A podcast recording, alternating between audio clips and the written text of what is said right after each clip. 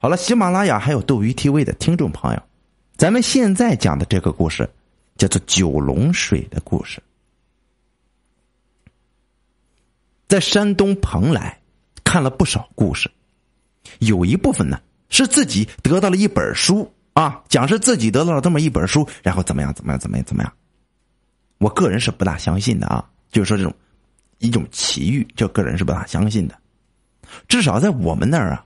所有的法术，要学的内容一般还都比较简单。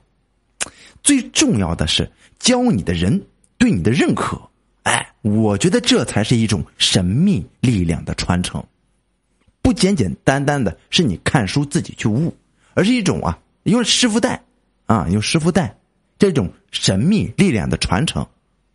咱举个很简单的例子，就比如说啊，小孩受到惊吓。那些诸如啊，我家有个夜哭狼的口诀，识字不识字的人都能够掌握，可是不是背下来就有用呢？答案肯定是否定的。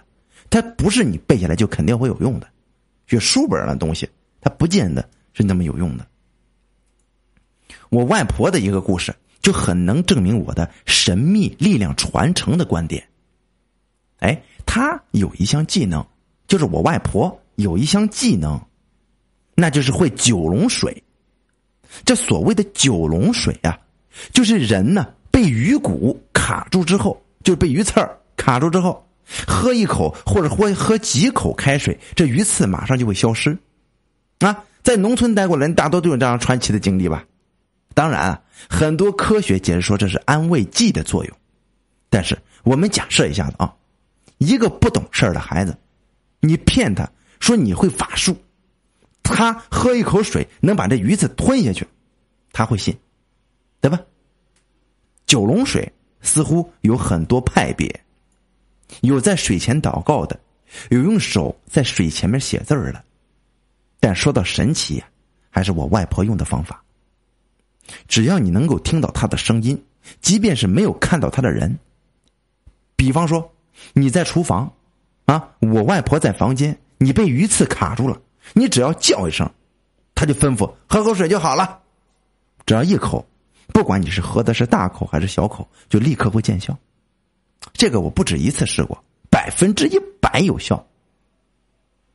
据我外婆讲，她的这项法术是没有任何口诀的，只要在脑海中想想她师傅当年教她的那个场景就行，就能用。但是，他的这项法术不能传给徒弟。所以啊，自从他去世了，这法术就永远消失了。为什么不能传给徒弟？这里呢，又又有一个故事了。嗯，那是解放战争时期，有一个国民党兵逃跑了，躲在我外婆家附近的山上。他白天不敢下山，就怕再被抓回去，只有在傍晚才敢下山出来找点吃的。我外婆那时候和另外一个女孩子呢。都没出嫁，看他挺可怜的，就每天呢给他留一点饭给他吃。那时候人就是淳朴啊，就是好心。那人呢在山上待了十几天，他估计那所在的大部队，那共产党都开拔了啊，就打算就逃回家。临走的时候，为了表示感谢，就把他的本事和那个两孩两个两个女孩一一就说了，让他们各自选这么一样。我外婆家靠近河边，经常吃鱼。就选了这个九龙水，九龙水是啥啊？九龙水就是说，你被鱼刺卡住以后，这东西就有用。另外一个女孩子选了这一治这个咬舌的伤口，选这技能。那个逃跑那个逃跑的士兵对我的外婆他们说啊，啊，以后啊，你们想一下我现在的样子就可以了。